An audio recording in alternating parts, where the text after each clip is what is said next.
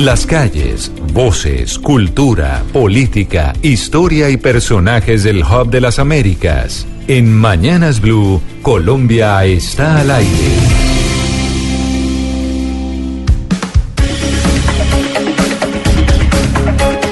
12 del día, 6 minutos, como se los anunciábamos y les decíamos a ustedes, nuestros oyentes, que si se tomaran un café con el ministro de Hacienda, Alberto Carrasquilla, si tuvieran esa posibilidad de estar en un café, ¿qué le preguntarían? Pues estamos en esas. Decidimos invitarlo a la cabina de Mañanas Blue, a la cabina de Blue Radio, para que hablara con nosotros, porque hay muchas cosas que hablar con el ministro de Hacienda, que lleva pues mucho tiempo sin dar declaraciones en los medios de comunicación. Ministro de Hacienda, Alberto Carrasquilla, un placer tenerlo aquí con nosotros. Gracias por aceptar la invitación después de tanto tiempo que usted se había negado a hablar en los medios. Bienvenido. Muchas gracias, Camila. Encantado de estar aquí.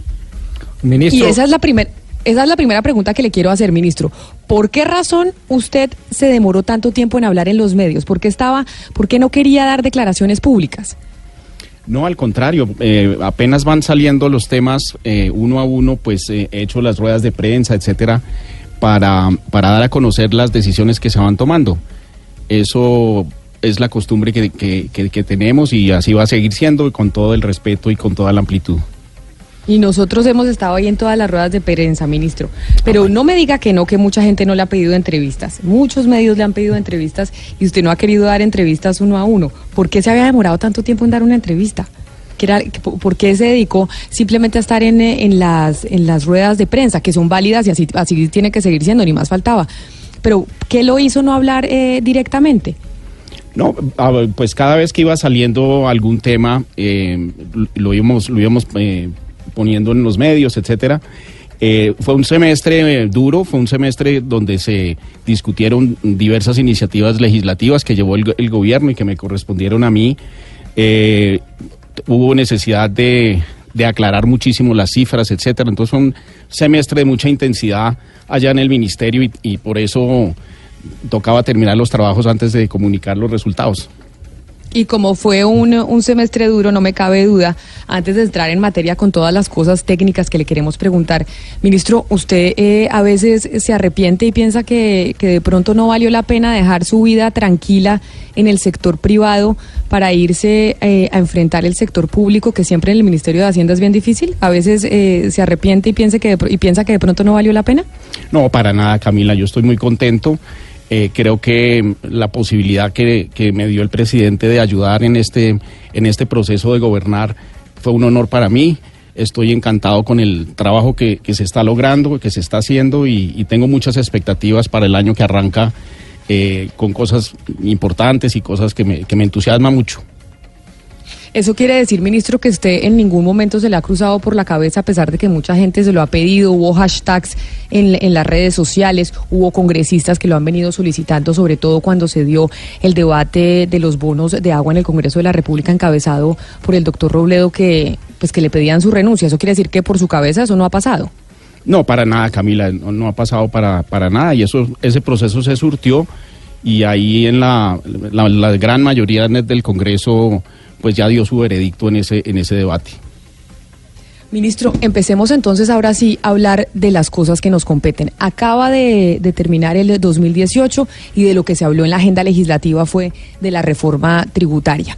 Esa reforma tributaria que usted originalmente presentó, pues es muy distinta a la que finalmente salió en el Congreso de la República se le cambiaron muchas cosas a esa reforma tributaria. ¿Usted quedó contento con la reforma? No con que se le haya aprobado, sino realmente con la mano en el corazón, como ministro técnico, como usted piensa económicamente que le convienen a Colombia. ¿Cree que esa era la reforma que necesitábamos o piensa que pues que no que realmente en el Congreso no se hizo el mejor trabajo? Yo creo que eh, es una reforma eh, aceptable, es una reforma que, que tiene una concepción que es igual a la, concepción que se tenía a la entrada del Congreso. Hubo obviamente el tema de extender la base grabable del IVA, que fue el gran, el gran debate. Yo creo que ese es un debate que, que ya se ha surtido en el país varias veces y que gradualmente se irá, se irá perfeccionando, se irá entrando en conciencia de, de la realidad de un país como Colombia, que es un país de ingresos medios, no es un país pobre y por lo tanto la arquitectura tributaria eh, debe ir cambiando, debe ir acercándose más a la arquitectura tributaria de los países de ingresos medianos. En concreto, eh, tiene que tener mucho más énfasis la tributación personal que la tributación empresarial, eh, lo cual es el caso en todos los países de ingreso medio y medio alto, en el cual en esas ligas estamos entrando nosotros, y ese debate se, se seguirá, seguirá surtiendo por la sencilla razón de que el país tiene muchas necesidades, tiene una clase media que pide mejorar los servicios públicos, que pide mejorar las carreteras, que pide mejorar los niveles de educación y de salud, y qué bien que así sea. Pero la falta de correspondencia entre esas solicitudes, entre esas exigencias, entre esas necesidades cada vez más sentidas eh, y la disposición a tributar, pues es algo que el país tiene que ir resolviendo y lo irá resolviendo como lo han resuelto muchos otros países que han pasado por esta misma etapa. No somos ni, ni, ni muchísimo menos exclusivos en este frente. Claro que sí, ministro. Ustedes habían anunciado y se había dicho que se necesita recaudar 14.7 billones de pesos para los programas sociales de este 2019 y para el financiamiento de lo que necesita el país. Y con esta reforma tributaria que salió del Congreso, que usted dice está bien, no es perfecta y eso me, me deja intuir que de, todas maneras pues no quedó usted así dichoso con, con la reforma que salió. ¿Cómo se van a financiar? Eh, las cosas, porque esta reforma o esta ley de financiamiento realmente alcanza a duras penas a recaudar 7.4 billones de pesos. O corríjame usted si estoy mal en las cifras. ¿Qué va a pasar con el restante? ¿De dónde se va a sacar la plata?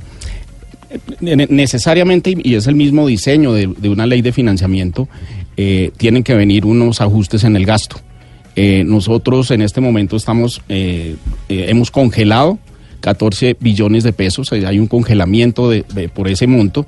Eh, desde luego, los gastos de este primer trimestre están provistos, no va a haber absolutamente ninguna ningún problema y vamos a aprovechar este primer mes o este primer par de meses del año para eh, eh, identificar exactamente dónde van a venir los recortes y, y, todo eso al amparo de la necesidad de cumplir en estricto sentido la regla fiscal, que es un mandato legal en nuestro país.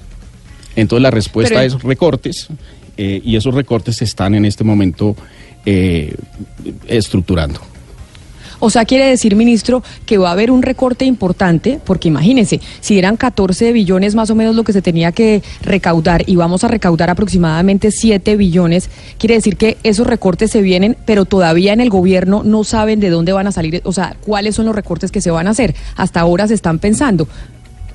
Sí, eh, eh, eh, me explico. Tenemos en este momento, y eso se hizo al finalizar el año, un congelamiento de, de rubros del gasto por 14 billones. Es decir, eso es un hecho que ya está. Y vamos a ver los últimos cálculos que, podamos construir sobre el efecto de la ley de financiamiento a nivel del recaudo, unido a lo que seamos capaces de hacer desde la DIAN en términos de mejorar nuestra capacidad de recolección tributaria nuestra lucha contra la evasión y la ilusión eh, para tener una cifra definitiva. Una vez tengamos esa cifra definitiva, pues empezamos a descongelar una parte de esos 14 billones que hoy están presupuestalmente congelados. Ministro, eh, a partir del año 2020 que se sienta eh, la reducción de impuestos a las empresas, en ese momento se va a generar otro hueco fiscal, o por lo menos en cierta medida, así lo han dicho algunos economistas expertos, y cuando yo le digo economistas expertos, sé que usted dirá algunos contradictorios, otros no, porque a nivel económico, pues ustedes no siempre están todos eh, de acuerdo. En ese momento se generará otro hueco fiscal y tal vez al gobierno que esté eh, por llegar, ¿le tocará hacer otra reforma tributaria? ¿Le, ¿Le tocará hacer otra reforma eh, estructural o no? Porque lo que va a pasar entonces es que estaremos de reforma, de reforma tributaria en reforma tributaria como, como hemos estado siempre. ¿Usted cree que eso va a pasar? No, yo creo que la, la historia en este momento es incompleta eh, en el sentido en que el año 2019 es un año en el que tenemos que enfatizar la reingeniería, digamos, del Estado, eh, eh, los planes de recorte ordenados, sistemáticos, etcétera, en el frente, por ejemplo, de los subsidios, en, en, otros frentes de ese estilo. Entonces, la historia que dice que en el 2020 hay un problema fiscal no tiene en cuenta la suma de las dos cosas que en el, a lo largo del 2019 perfeccionaremos y tendremos plenos efectos en el 2020-2021, que son los planes de fortalecimiento de la DIAN, que es una parte muy importante de la ley de financiamiento, y por otro lado los ajustes eh, en, en el gasto público. Ministro, cuando usted habla de ajustes en el gasto, por supuesto que algunos sectores sociales entran en pánico. Le voy a preguntar concretamente por un programa, el de Familias en Acción. ¿Ese tipo de, de programas sociales se van a ver afectados directamente con estos ajustes que tiene programado el gobierno? No, en, el caso de Familias en Acción es un programa que, que, es un programa, de, digámoslo así, estrella dentro de la política social colombiana, es un programa de gasto focalizado, supremamente bien diseñado la, el, censo de la población vulnerable del país y ese es el último rubro que, uno quiere tocar porque es el, el realmente donde está la, la política social de fondo en el, en el país. Ministro, quiero eh, hablarle del manejo en el Congreso sobre esta reforma tributaria. Y es que el Centro Democrático, pues es el partido de gobierno, es el partido del presidente Iván Duque. Y en su momento el eh, senador Álvaro Uribe no estuvo de acuerdo, por ejemplo, con el IVA para la canasta familiar y con otras cosas de la reforma tributaria. ¿A usted le pareció un error y hoy, mirando para atrás, no haber concertado con el Centro Democrático, con el partido de gobierno, esta reforma antes de presentarla? Tal vez eso llegó a analizarlo o no. No, yo, yo estoy de acuerdo en que, en que uno en retrospectiva se da cuenta de cosas que hubiera hecho de otra manera. Probablemente lo que usted menciona, Camila, es, es, correcto. Eh, si bien se, se, se, hicieron muchas reuniones, muchísima concertación y por eso se llevó la ley tan avanzado el, el, calendario, el calendario legislativo, eh, sin duda uno eh, ya con la mirando hacia atrás de pronto quisiera haber hecho cosas de otra manera. Eso, que usted menciona de haber conversado más con el senador expresidente Uribe es probablemente una de las, de, las cosas. El punto de fondo es eh, la, canasta familiar en Colombia ya está grabada en, en un sesenta y tantos por ciento. Lo que el gobierno quiso hacer y lo que presentó y lo que propuso en el Congreso fue ampliar esa, eh, eh, el número de, de, rubros grabados con, el, con la tarifa general del IVA. Eso, esa era la, el propósito inicial y eso era, digamos, algo que, generó controversia. Eh, y mirando para atrás, pues uno dice, hombre, de pronto mm, hubiéramos hecho cosas distintas, sí es posible, pero ya lo único que queda es mirar para adelante y para adelante vamos a tener un año de, bastante trabajo en esos dos frentes que le menciono, el fortalecimiento de la DIAN y, un recorte inteligente del gasto público. Pero ¿y cómo va a ser para que ese recorte inteligente del gasto público, ministro, lo hagan ustedes desde el Ejecutivo y no, por ejemplo, les pase como en el Congreso de la República con eh, la reforma o con la ley de financiamiento? Porque usted conocía, pues claramente, no me diga que no porque trabajó con él, el talante del senador Uribe como para saber que le iban a desbaratar esa reforma tributaria, no me diga que no. ¿Cómo van a hacer eh, con el tema de los recortes? La, una parte muy importante se, se, hace por el lado administrativo, no es necesario eh, presentar eh, leyes eh, en, esa, en esa dirección y eso es el, primer paso que, haremos, es decir, es, un, es una discusión interna del gobierno, obviamente socializando y obviamente comunicando y obviamente explicando paso a paso las cosas, pero el hecho mondo y lirondo es que tenemos que ajustar el gasto al tamaño de lo que estamos los colombianos dispuestos a tributar. Eh, y no podemos excedernos en esos, en esos flujos de gasto, so pena de que nos eh, castiguen los mercados, se nos dificulte el endeudamiento, se nos dificulte el financiamiento y por eso es tan importante ajustarnos el cinturón a lo que estuvimos dispuestos a poner sobre la mesa en materia de tributación. Sí, ministro, eh, esta reforma tributaria suya generó todo tipo de, de controversias. Cada que se grababa algo o alguien pues se generaba un gran debate nacional, pero donde sí hubo un gran consenso fue en el tema del aporte que deben dar a, este proceso los bancos. Mucha gente piensa que el sistema financiero gana mucho, tiene muchas utilidades y aporta realmente muy poco. ¿Usted quedó conforme con el tema de, del, sector financiero y el aporte que hacen en esa reforma? Pues mire, eso fue una, una decisión del, del Congreso de la República.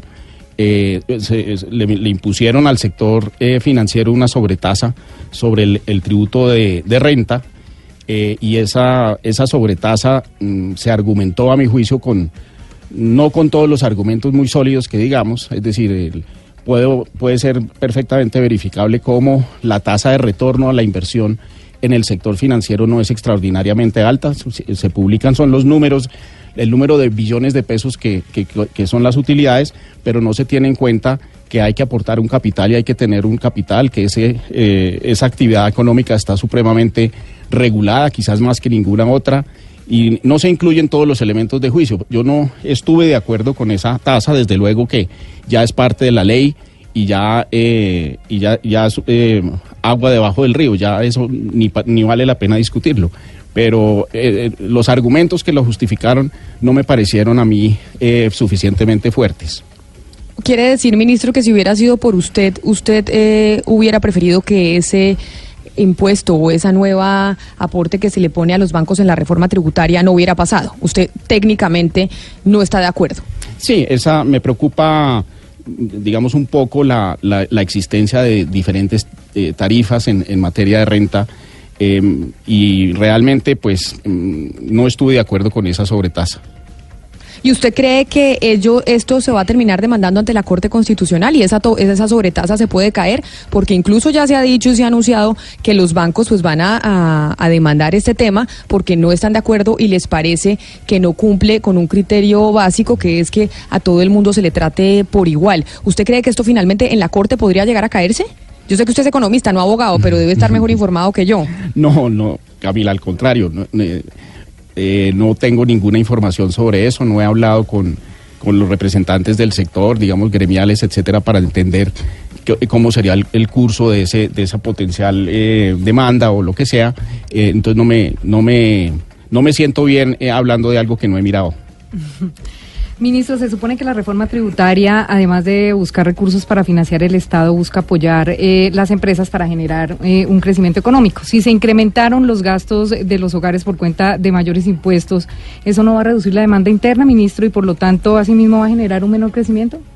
No, eh, digamos que si se hubiera afectado la, tributación personal de una manera importante, quizás eso podríamos tener esa discusión, pero en términos concretos, los, la inmensa mayoría de los colombianos eh, va a seguir en el mismo estatus tributario que tiene hoy en día. Es decir, una inmensa mayoría de las personas naturales no van a pagar un solo centavo de impuestos y solamente para personas de ingresos supremamente altos dentro de la distribución del ingreso nuestro en el país eh, empiezan a, tener una, un cambio en la, en la tasa de tributación. Concretamente, solamente la gente que recibe ingresos superiores a 40 millones de pesos mensuales se, se, ven eh, marginalmente afectadas. De resto, la inmensa mayoría seguimos exactamente en las mismas.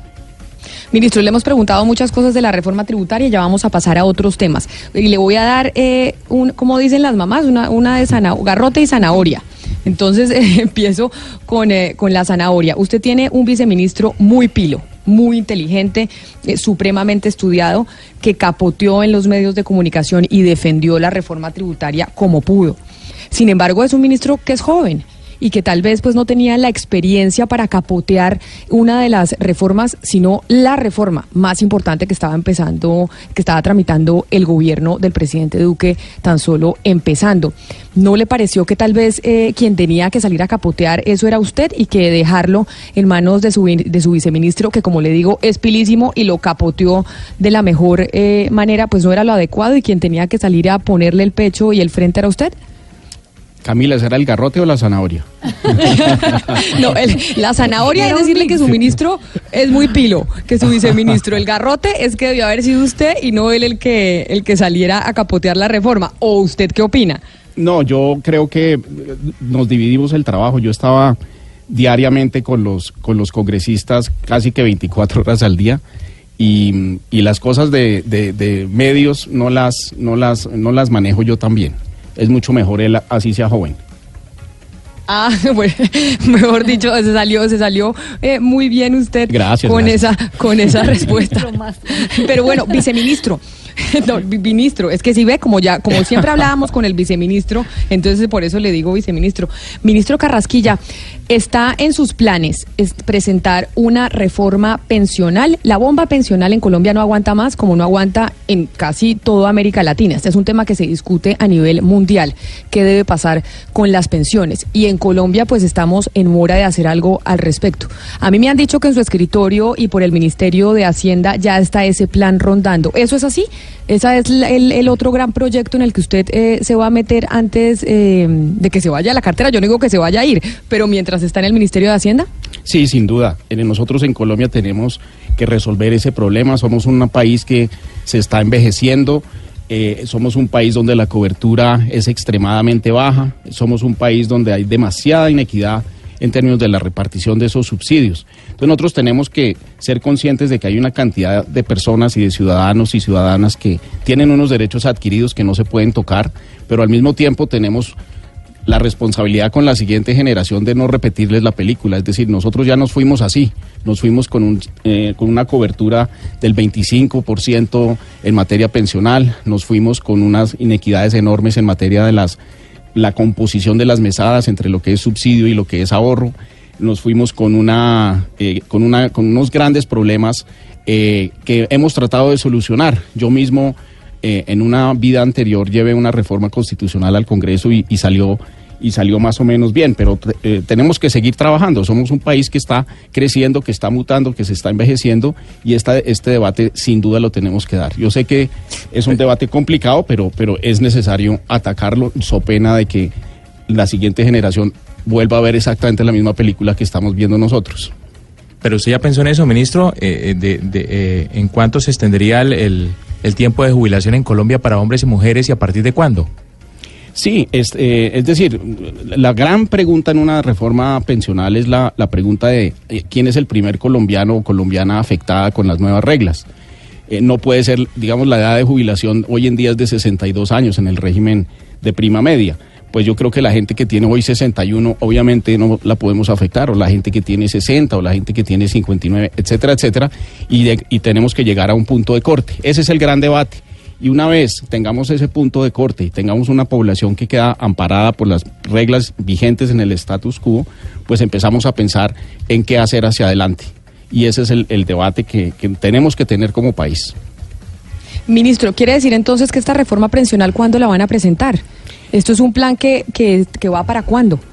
Estamos en la, en la fase preparatoria. Eh, los ciclos, digamos, eh, son semestrales aquí en Colombia. Una primera una, una primera eh, legislatura, digamos, sería eh, la de marzo. No creo que eso lo tengamos. Tenemos todavía que discutir la ley del plan de desarrollo.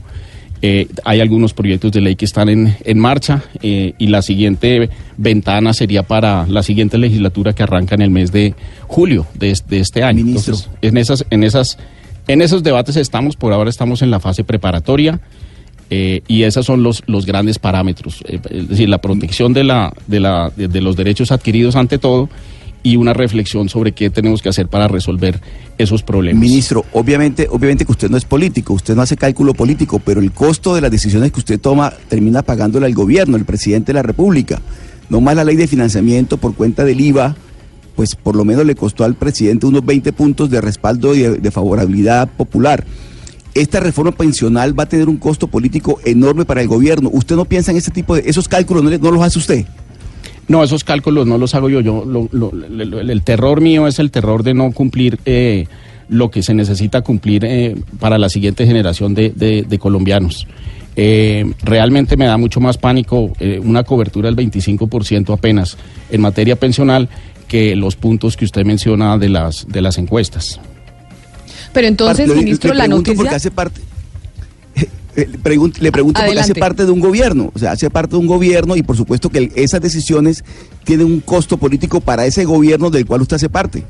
Sí, la alternativa de, de no asumir ningún costo político es una alternativa que no creo que sea aceptable para el presidente de la República.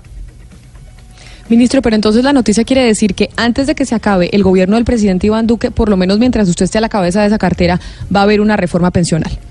Eh, o la van a presentar, por lo menos. Sí, con, la, con, las, con los parámetros que le menciono, es decir, la, la protección de los derechos adquiridos, la búsqueda de una mayor cobertura y la búsqueda de una mayor equidad. Y ya que estamos hablando de diferentes reformas, también se pasó en el, eh, en el Congreso de la República y acá en este programa hicimos un especial sobre uno de los puntos que se aprobó en la reforma política. Y es que en esa reforma política se aprobó el 20% del presupuesto con, mm, que se ha manejado por iniciativa parlamentaria.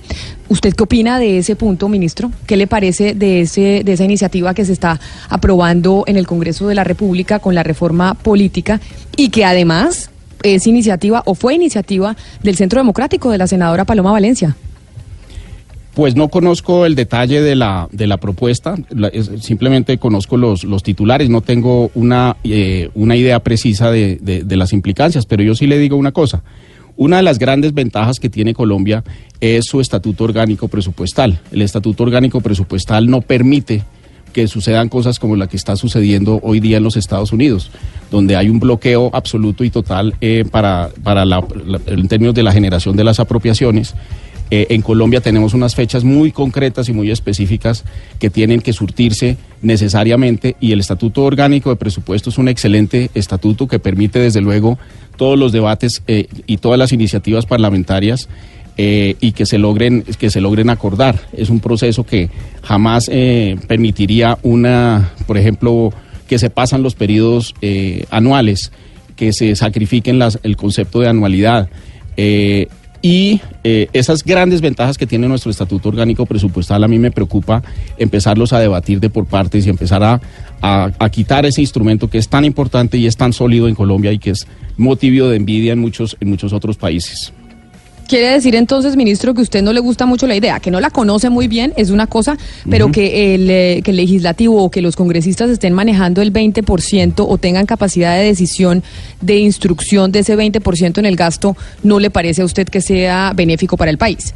No, a mí me parece que el debate, tal y como se surte hoy día en Colombia, es un debate donde desde luego eh, las iniciativas de los parlamentarios son consideradas, pero eh, se mantiene el principio ordenador de que, de que es el Ejecutivo el que al, final del día tiene que responder por las apropiaciones presupuestales y por la ejecución presupuestal y, y, y, su responsabilidad, por lo tanto, implica la necesidad de tener los instrumentos y las, y las eh, herramientas necesarias en el proceso del debate.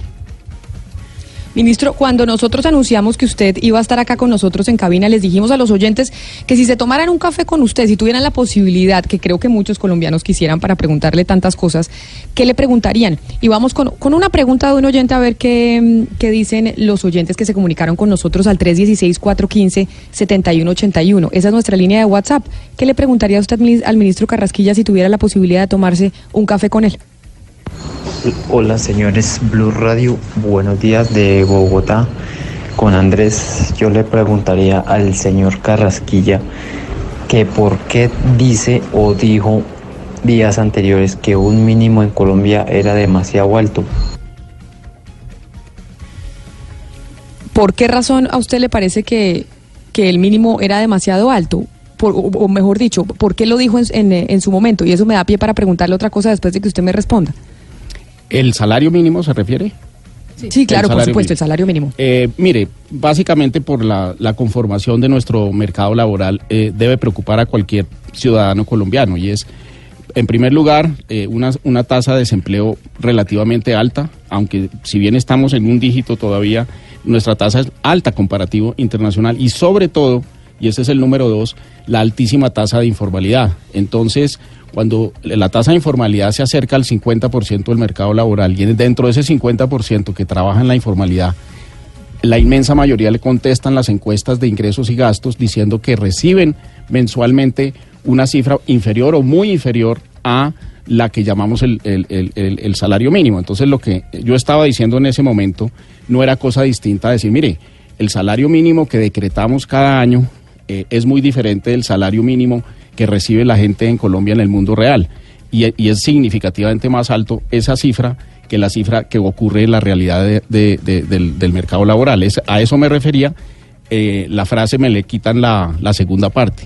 Me la dejan solamente que el salario mínimo, si dije eso, punto seguido, eh, y esto es en comparación con los, con, con los ingresos que son eh, observados en el mercado laboral colombiano. Pero entonces, eh, esto me lleva a preguntarle, ¿usted se acuerda, ministro, cuando el expresidente Álvaro Uribe, como senador, el año pasado dijo que quería o que él quería promover que se subiera por una vez el salario mínimo? Que en ese momento usted no estaba dando declaraciones en los medios de comunicación y habiendo leído papers suyos, habiendo escuchado declaraciones suyas, uno intuía que evidentemente usted no estaría de acuerdo con esa propuesta del presidente Uribe. Pero esa era una intuición que hacíamos nosotros aquí desde los medios de comunicación. Cuando el expresidente Uribe hizo esa propuesta en el Senado de la República, ¿usted cómo lo recibió? ¿O ¿Sí le parece económicamente hablando? Yo sé que usted, pues, eh, le toca ser político a pesar de que es economista. ¿Sí le gustó esa propuesta del expresidente Uribe o no? Me parece que, que va en la misma dirección que, que me estaba mencionando anteriormente y es, me parece que si bien hay algunas personas que se verían beneficiadas, eh, más o menos el 10% del mercado laboral, 10% de las personas del, que, que están en, en el mercado laboral, que son más o menos unos 22 millones de personas, reciben un salario mínimo y se verían beneficiados. Ese 2 millones de personas se verían beneficiados. Sin embargo, a mí me preocupa los 10 millones que están por debajo del umbral del salario mínimo legal. Eh, en la medida en que se les aleje el salario mínimo legal de sus reales posibilidades en el mercado, va a ser una muralla eh, a la Trump. Eh, la, la población informal le va a quedar más difícil entrar a la formalidad con todos los problemas que eso tiene. No estoy para nada en contra, ni estoy para nada diciendo que el salario mínimo en Colombia hoy en día eh, alcance para comprar muchos bienes y servicios. Lo que estoy diciendo y lo que me preocupa es que una gran eh, proporción de, la, de los 22 millones de personas que estamos en el mercado laboral eh, están por debajo de ese, de ese umbral y subirlo eh, dificulta ese acceso. Esa es mi preocupación. Entonces me gustaría ver esa propuesta enriquecida con maneras de atacar también el problema de la población en situación de informalidad. Pero independientemente de esa preocupación, ministro, ¿usted ha hecho el ejercicio de, de cómo un colombiano hace para vivir con un salario mínimo? ¿Usted ha hecho el ejercicio de coger los 828 pesos y, y distribuirlos en, en, en los gastos mensuales de, de un ciudadano promedio? Pues claro que, que lo, que lo he hecho. eh, y, pero- cómo le ha ido? Muy bien, eh, muy bien. Eh, lo que más me preocupa es la gente que no recibe los 828, sino que recibe 415 o que recibe 330. Esa población está totalmente desaparecida del debate y al mismo tiempo que discutimos ese tema me parecería importante que complementáramos y dijéramos qué, está- qué vamos a hacer con la, con la informalidad laboral, qué medidas podemos hacer para que esa informalidad laboral no repercuta, por ejemplo, en el tema de la cobertura en materia pensional, seguros laborales, etcétera. Nos acompaña en esta mesa de trabajo que usted la conoce muy bien, Sol Suárez, que es de Caracol eh, Televisión, que anda detrás de usted, ministro, constantemente con su cámara y su micrófono. Y apenas le dijimos que usted iba a estar acá, pues dijo, yo quiero ir a preguntarle al ministro Carrasquilla para tener la oportunidad de estar allá sentada. Así que Sol, adelante. Y tiene el ministro para que le responda.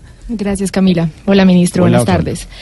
Bueno, son realmente dos preguntas aprovechando la intervención. La primera es con todos estos eh, aspectos o todo esto que se vislumbra macroeconómicamente, los cambios que se ven hacer por precios de petróleo, por el resultado de la reforma tributaria y demás, ¿Colombia podría perder el grado de inversión? Esa sería mi primera pregunta. Y la segunda es, precisamente, los precios de petróleo pues están resentidos, la Fed al No, parecer... Sol, espéreme, espéreme porque no estamos en rueda de prensa. Yo sé que usted está acostumbrada con el ministro a que el ministro solo le está dando rueda de prensa, pero déjele que le pregunte esa prim- eh, que le responda esa primera pregunta. No, yo creo que la, el, el- el grado de inversión se pierde cuando quede claro y en el momento en que, en que quede claro que se perdió el control eh, de la fiscalidad, que se está violando la regla fiscal o un hecho de ese estilo. Las iniciativas legales o los resultados de esos debates eh, eh, le- legales tienen que ser puestos contra el telón de fondo del manejo macroeconómico en general.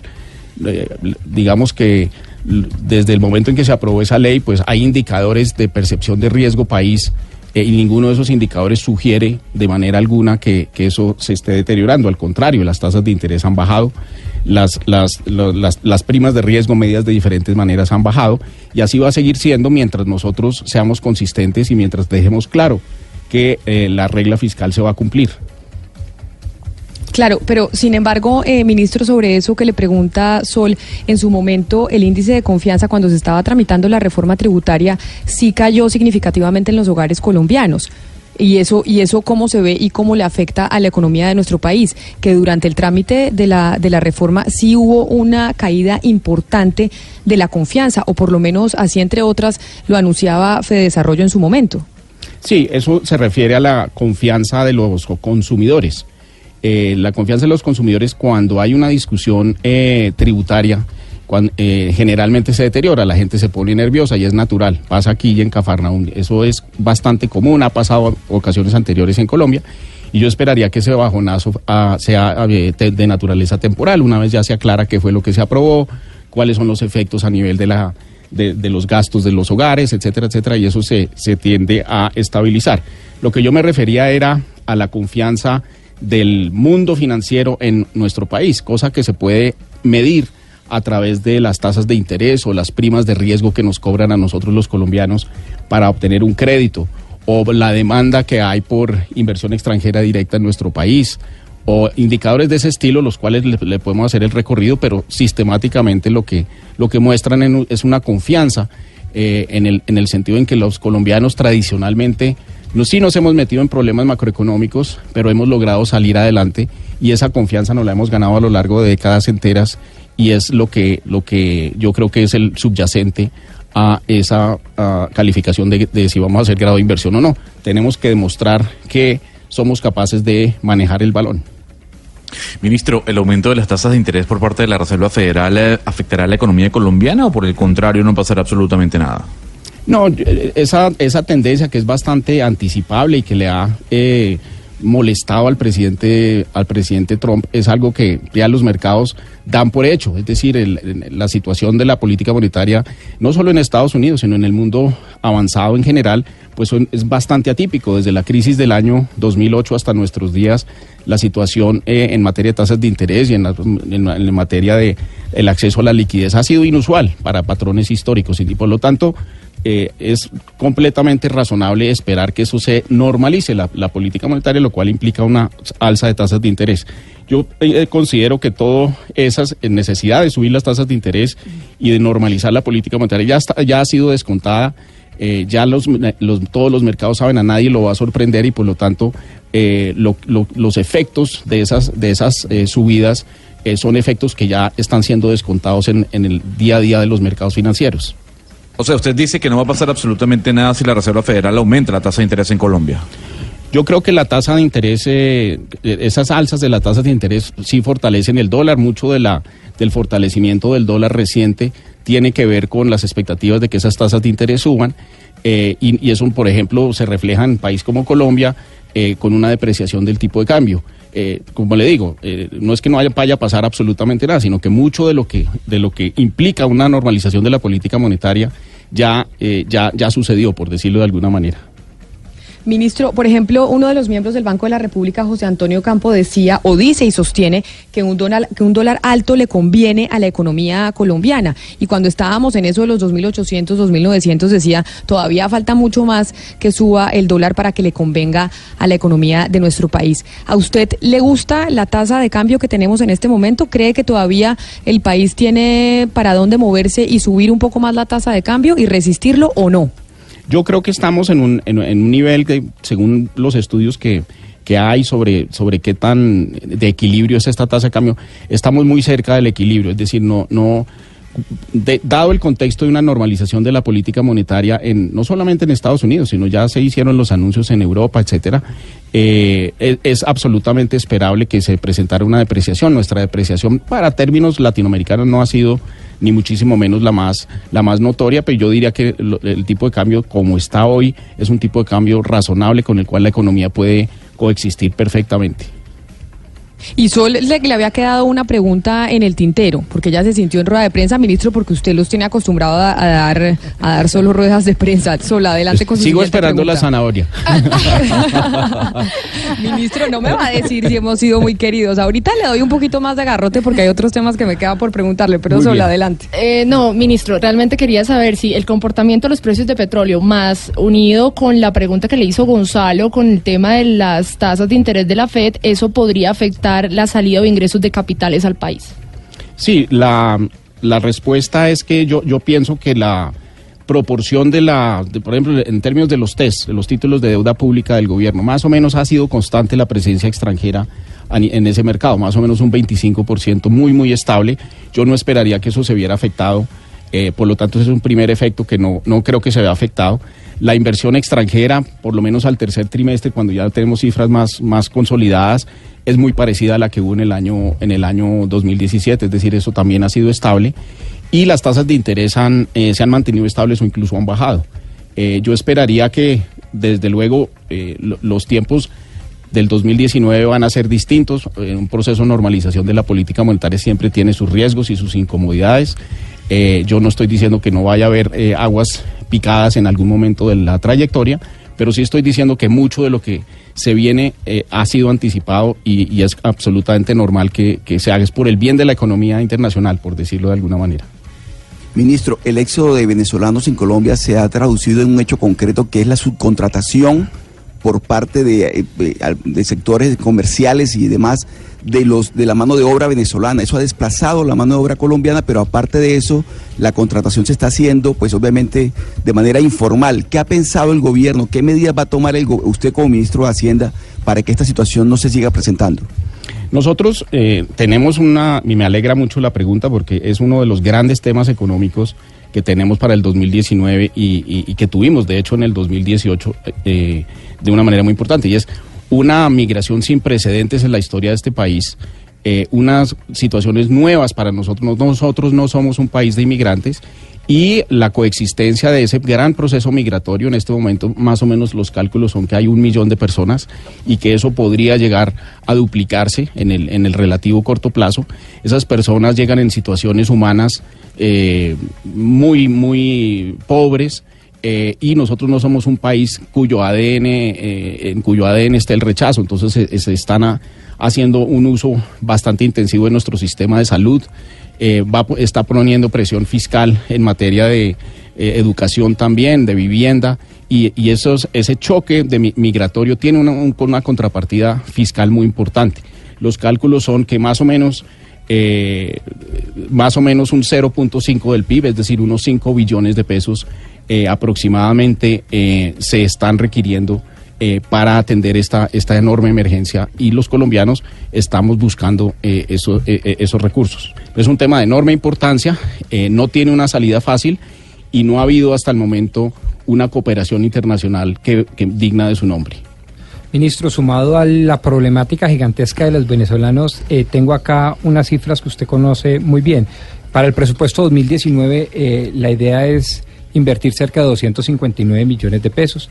De esos 259 billones de pesos, alrededor de 37 a 40 billones de pesos irían para inversión social pura y dura.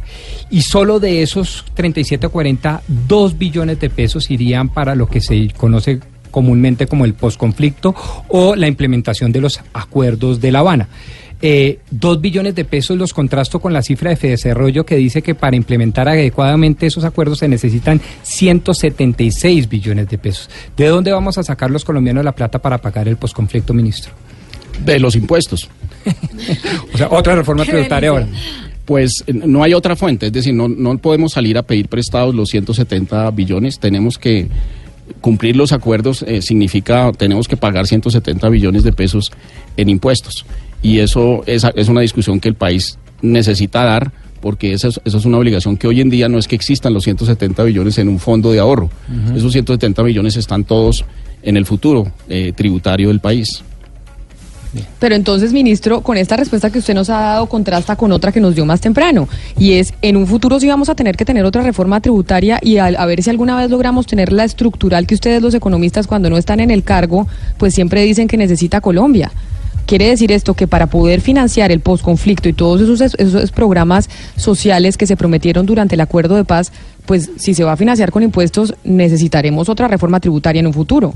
Sí, y yo diría que no, no pongamos el, el tema exclusivo al, al posconflicto, sino piensen ustedes en, en, eh, los estudiantes que salieron a marchar hace unas semanas. ¿Qué están pidiendo los estudiantes? Y afortunadamente es así. Están pidiendo mejorar la calidad de la educación superior en nuestro país, que es una, una, educación superior que no es que no es buena, que es insatisfactoria para ellos. Eh, cuando los eh, otros sectores de, los trabajadores eh, piden mejorar las condiciones de la infraestructura, piden mejorar las carreteras, los puertos, la movilidad en las ciudades. Todo estamos teniendo unas exigencias de país de clase media, afortunadamente. Y eh, no, se, no se limita al posconflicto. Es absolutamente en todos los rubros. La gente está pidiendo más Estado. Y al mismo tiempo tenemos el problema de que la gente, esa misma gente está diciendo, yo no quiero pagar impuestos. Entonces, este es un, un- desequilibrio entre las fuentes y los usos, que es un desequilibrio que los países que van pasado por esta etapa de su desarrollo en la que estamos nosotros necesariamente han tenido. Y, y desde luego que implican eh, hacer unos ajustes por los lados del gasto, ver las prioridades, etcétera, pero también implica una, una, eh, u- la necesidad permanente de, de estar pensando en el tema tributario. Claro, ministro, pero uno se pregunta, ¿y la plata que dan otros países y esa platica del Plan Colombia y toda esa plata que se usaba antes para combatir a la guerrilla, no la van a usar en el tema del posconflicto? O sea, uno pensaría, esa platica debería entrar para eso y no eh, eh, coger a que la gente siga pagando impuestos y pague más impuestos ahora que estamos en paz. tenemos unos compromisos por, digamos, 124 billones era la cifra que yo tenía en la cabeza, dicen que 170 a lo largo de los siguientes 15 años. Más o menos esas son las cuentas. Esos son unos compromisos que tenemos. La plática eh, extranjera no, no es de, eh, digamos, es, es, más ilusión que realidad. Y, y cuando nosotros tenemos compromisos, pues tenemos que meternos la mano al bolsillo porque tenemos esos compromisos. Yo también estoy pensando en, educación, estoy pensando en salud, estoy pensando en una cantidad de temas que le preocupan al, ciudadano promedio colombiano muchísimo más de lo que le preocupaban hace 10 años. Y ese ciudadano promedio va a ser todavía más exigente dentro de 10 años y no tenemos la estructura, la arquitectura tributaria para poder eh, dar cumplimiento a no solamente los compromisos que ya tenemos, sino las exigencias cada vez más eh, cada vez más sofisticadas de una población que afortunadamente está creciendo. Ministro, usted me estaba preguntando que cuándo venía la zanahoria y probablemente esto le va a parecer garrote, pero yo no lo puedo tener sentado aquí con nosotros en Mañanas Blue y no preguntarle sobre pues un lastre que usted traía antes de ser eh, ministro de Hacienda y es el tema de los bonos de agua. Y por esa razón, más allá de que usted ya haya respondido en el Congreso de la República, que usted haya mencionado que ahí no hubo nada ilegal ni irregular en el tema de los, de los bonos de agua, quiero preguntarle si usted en algún momento se ha cuestionado el aspecto ético de ese movimiento del tema de los bonos de agua, porque usted había estado trabajando como ministro de Hacienda en el gobierno del presidente Álvaro Uribe y posteriormente estuvo en una empresa que tuvo una participación en esos préstamos a los 117 municipios, si no me equivoco, 117 municipios para la construcción de acueductos. Más allá de las irregularidades y si hay algún, hay algún tema legal o no, en el aspecto ético, ¿usted nunca se lo cuestionó? No, nunca me lo cuestioné. Eh, eso es un, un, eh, un esfuerzo que se hizo por buscar recursos privados para resolver problemas de infraestructura con enormes impactos sociales. Ese esfuerzo implicó mm, juntar muchas voluntades, hacer muchísimo trabajo. Las personas que trabajaron ahí son personas intachables, creo yo. Todos los- los equipos de trabajo que se eh, encargaron de cada una de las partes y de ninguna manera tengo, tengo ningún reclamo. Eh, obviamente le buscaron por donde quisieron eh, el lado y el quite y dijeron toda clase de inexactitudes, por no decir mentiras. El proceso ya se surtió y esa agua ya pasó por debajo del puente para mí. Claro, y yo sé que usted está aburrido de seguir eh, respondiendo sobre eso, pero en ese debate usted le decía, en el debate en el Congreso de la República hubo un audio eh, que se dio a conocer en los medios de comunicación en donde usted decía que el eh, senador Robledo y sus grandes amigos de la gran prensa bogotana estaban dedicados a atacarlo a través de su cuenta en Twitter y que, y que afortunadamente usted de eso no tenía. Cuando usted decía a sus grandes amigos en la gran prensa bogotana, ¿a quién se refería, ministro? No, me refería, es un término genérico, eh, puede hacer una recopilación de las columnas, etcétera, etcétera, que, fueron saliendo y ahí está la respuesta. Lo- repito, no tengo absolutamente ni- ningún eh, inquietud de tipo ético, ni de tipo legal, ni de tipo absolutamente nada de eso. No me arrepiento de haber sido parte de, de un proceso que buscaba resolver un problema eh, y, y no tengo nada que ver con presuntas irregularidades que hubo una vez los recursos entraron a las arcas de algunos de los municipios, si es que sucedió. Eh, por lo tanto, para mí eso, esa agua ya pasó por debajo del río. No tengo, no, creo que los resultados eh, en términos de la votación, porque me hicieron moción de censura, eso se vota y la votación, a mi juicio, fue bastante clara y contundente. Y sigo con el garrote, ministro. Y es que hubo una publicación y cuando supieron que íbamos a hablar con usted me pidieron que le preguntara sobre esto. una publicación que hizo cuestionpublica.com, en donde publicó lo siguiente, los contratos eh, con Odebrecht o el contrato con Odebrecht que compromete al ministro Carrasquilla. Ese es el titular eh, de la historia. Y lo que dice esa historia o ese artículo básicamente es que el contrato que tuvo la firma Cofigura con Odebrecht fue cuestionado por la revisora PricewaterhouseCoopers, que era para la elaboración del COMPES del ferrocarril de Carare. ¿Qué papel tuvo en ese contrato la firma Cofigura que usted representaba y de la que además era accionista? ¿Sabe de qué contrato le hablo, ministro? ¿Y sabe de la revisión y la cuestión que hizo Pricewaterhouse revisando ese contrato? No, no tengo, no tengo ni idea. Yo sí estuve participando en unas discusiones bastante informales sobre ese tema de ese ferrocarril. Ese ferrocarril se había discutido eh, de gobierno a gobierno con el Brasil. Ese ferrocarril buscaba sacar carbón eh, y utilizar ese carbón en el Brasil para unas plantas siderúrgicas, si no me acuerdo mal. Eh, al final del día ese proyecto se, se archivó, no, no, fue, no, no dio los números y desde el punto de vista de lo que a mí me correspondió fue un trabajo como de dos o tres meses simplemente mirando los números y, y lo que yo dije al cabo de ese, de ese examen de los números es que eso no, no daba, ese, esos números no daban. Pero usted tuvo información, ministro, o tuvo conocimiento de que Pricewaterhouse estuvo cuestionando ese contrato o, o, la factura, o eso usted no tuvo conocimiento? No, es que esos son hechos de hace más de 10 años y no conozco la, de verdad la verdad el, ningún informe de Pricewaterhouse eh, sobre un sobre ese sobre ese incidente o sobre ese, ese proceso que se surtió en su momento hace más de 10 años. No tengo la memoria tan buena como para eso. No, no, no, ya me, ya me imagino, pero me parecía importante preguntarlo. Ministro, ¿le pareció muy duro el garrote? No, para nada, Camila, para nada. Ah, bueno. Ah, bueno, quiero hacerle una, una última pregunta que le habíamos pedido a la gente de Fedesarrollo, precisamente, que obviamente nos parecían expertos para preguntarle a usted y me parece que tal vez es importante que usted la escuche para que les pueda responder. Bueno, yo tengo dos preguntas para el ministro Alberto Carrasquilla. La primera es si el gobierno está considerando hacer algún cambio, modificación o flexibilización de la regla fiscal y en qué dirección están pensando hacer esa modificación, si es que se lo están considerando. Y segundo, ¿qué acciones concretas está planteando el equipo económico para solventar tal vez el, principal reto de la economía colombiana, que es volver a crecer a tasas por arriba del 4,5%, aumentando la productividad? ¿Qué medidas concretas están planteando desde el punto de vista de infraestructura, educación, desde el punto de vista de regulación?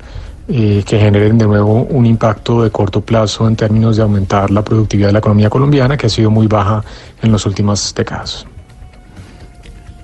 Sí, lo primero, en el tema de la regla fiscal. La regla fiscal, digamos, por mandato de la, de la ley, se tiene que cumplir todos los años.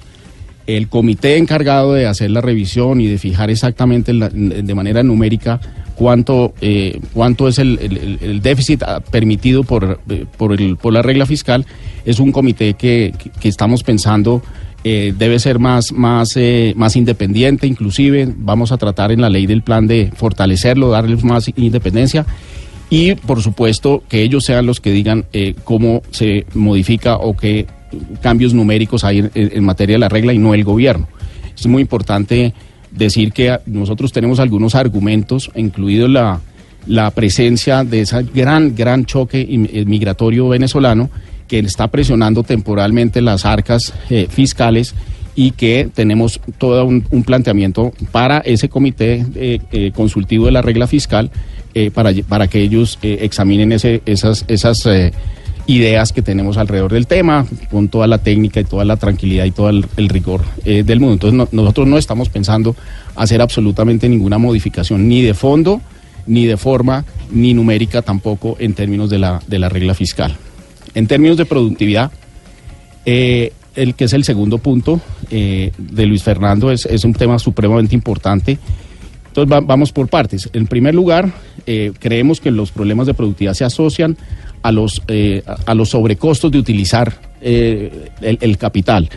Uno de los grandes problemas para avanzar en materia de, de productividad es el, mucho esfuerzo que hay que hacer para tener capital en Colombia. Las, tarifas de eh, de renta, las tarifas, la carga para las utilidades de las empresas eh, era muy alta. La ley de financiamiento lo reduce de manera muy significativa y ahí hay un efecto sobre el crecimiento económico que genera sinergias en materia de productividad. Número dos, como bien lo decía el doctor Mejía, el tema regulatorio es un segundo gran problema nosotros, junto con el ministro de Comercio, eh, estamos adelantando una, una revisión muy cuidadosa de la, de la regulación. El doctor Mejía, cuando estaba en el Departamento Nacional de Planeación, avanzó muchísimo en esto y hemos usado sus ideas y sus, y sus resultados para seguir profundizando. Y en tercer lugar, no tenemos plata para, para, para vías. Eh, simplemente el, el, lema que tenemos en el gobierno es, es básicamente terminar eh, lo, que no, lo que está iniciado y no se ha terminado, lo que tiene dificultades jurídicas, eh, digamos, eh, resolverlo y ejecutar, ejecutar, ejecutar, digamos, en, en, en términos de, de infraestructura. Ministro, pero entonces usted dice que no hay plaza, plata para vías. ¿Qué pasó con Isagen? Cuando el eh, gobierno del presidente Juan Manuel Santos, Mauricio Cárdenas era el ministro, ese fue un gran debate que no se debía vender Isagen y siempre se nos vendió que Isagen se tenía que vender porque era mucho más productivo poner esa plata en una fiducia o en una especie de fiducia que le prestara a los concesionarios que iban a construir las vías de cuarta generación. ¿Qué pasó con esa plata? ¿A quién se le prestó? Si usted nos dice que no hay plata para construir vías. No, la plata está en el patrimonio eh, de la financiera del desarrollo nacional. Lo que yo me refiero es no tenemos plata para iniciar nuevas, eh, nuevos emprendimientos en materia de vías. Las vías que se concibieron en su momento, más las vías terciarias que, que, que, que se están planteando, eso es la, esa es la plata que hay. Es decir, no tenemos eh, cómo iniciar un gran programa de infraestructura vial, ni ferroviaria, ni de puertos, ni, ni, ni nada de eso. Lo que, lo que tenemos es una cantidad de procesos eh, que están empezados pero que no se han logrado eh, ejecutar, que no se han logrado ni, en muchos casos ni siquiera cierres financieros eh, la, y eso es lo que, lo que me refiero, es decir, vamos a ejecutar lo que está en proceso de ejecución, no vamos a iniciar un nuevo gran es... plan vial nacional. Ministro, pero esa plata entonces no se le va a prestar a la gente de las vías de cuarta generación que va a pesar con esa, con esa plata. O sea, está ahí guardada, pero guardada rentando a intereses, eh, discúlpeme la palabra, paupérrimos, o se le está prestando a alguien que le está pagando a la nación mejores intereses para que sea más rentable de, lo que era Isagen. La, financiera tiene un, plan de trabajo y hace uso de todo su patrimonio, y, y una parte muy importante del patrimonio es la plata, eh, la plata de Isagen. Entonces, ha sido partícipe de muchísimos de los cierres financieros que se han dado hasta el momento, va a ser partícipe de otros cierres financieros y va a usar todo su balance para lograr hacerlo. Entonces, eh, esa plata está ahí, esa plata se está ejecutando de acuerdo a lo que a los propósitos y al, mandato de la, de la financiera y así va a seguir siendo. Ministro, saliendo de las fronteras del país, creería uno que va a haber una muy buena sintonía entre el gobierno de Bolsonaro y el de Duque. Incluso Eduardo, su hijo, estuvo visitando Colombia. Eso en el tema político, en el tema económico-comercial, ¿qué ventajas le ve a, la posible sociedad de los gobiernos de Colombia y Brasil? Y de desventajas, si Pablo Guedes adelanta esa reforma liberal de bajar tanto los impuestos a las empresas, ¿no puede hacer de Colombia como el patito feo del barrio? Eh, digamos, no, no veo la, digamos la, el argumento por el por el cual eh, habría más eh, más empatía ahora de lo que de lo que era el caso anteriormente yo creo que las relaciones eh, como estados de Brasil y de Colombia han sido eh, estupendas a, a, lo largo de, ya, de la historia independientemente de los gobiernos que en un momento o en otro estén ahí. Eh, yo creo que eso como estado va a seguir siendo el caso y en, en términos de la reforma liberal pues habrá que ver qué, qué, es lo que, lo que van a proponer. Pero sí, definitivamente, eh, nosotros en Colombia, pues estamos en, en, una, en unas condiciones eh, desde el punto de vista tributario que se podrían, eh, se podrían mejorar para las empresas, pero en la ley de financiamiento hicimos un, un enorme esfuerzo. Los cálculos son que la tasa efectiva se reduce como en unos 20 o 25 puntos eh, a lo largo del, del, de, los próximos dos o tres años. Eso es un avance, me parece muy importante que no lo deja dista de, de ser calificable como del patito feo. Ministro, nos encantaría seguir hablando con usted porque hay muchos temas, pero vienen eh, más programas y se nos acaba el tiempo. Muy bien. Así que agradeciéndole que haya venido, haya aceptado eh, responder todas las preguntas, que no todas eran garrote, también le dimos zanahoria. sí, no señora, nos diga que no, es, que no fue tan difícil. Tiene toda la razón, fue muy grato además, muy, muy querido. Muchas gracias. mire, le digo una cosa antes de que se nos vaya y que despidamos. Entonces quiere decir que usted está, usted está aquí y aquí se queda. Usted no va a renunciar y no se va para ningún lado. Usted va a seguir y su próximo proyecto, entre otras, es la reforma pensional. Sí, señora, así es. Eh, tenemos que pasar por la ley del plan de desarrollo, que es un debate variado, interesante, eh, bonito, si se quiere. Eh, y eso se- no- eh, arrancamos ahorita a finales de este mes y probablemente se nos va nos vamos a ir hasta el mes de mayo junio en esa en esa discusión. Mientras tanto tenemos un equipo de trabajo que está adelantando eh, algunas iniciativas por ejemplo para el mercado de capitales. Eh, eh, es, otra línea de trabajo importante, eh, constructiva, muy interesante, y luego empezamos a pensar en el tema de los, eh, de los problemas pensionales que tenemos enormes en Colombia. Es el ministro de Hacienda, Alberto Carrasquilla. Ministro, muchas gracias. Le robamos unos minutitos a nuestros compañeros eh, de Meridiano Blue, pero creemos que el invitado que teníamos hoy así lo merecía. Así que a ustedes muchas gracias por haber estado con nosotros. También nos volvemos a encontrar mañana y ya, quédense ustedes que ya viene Silvia Patiño con Meridiano Blue.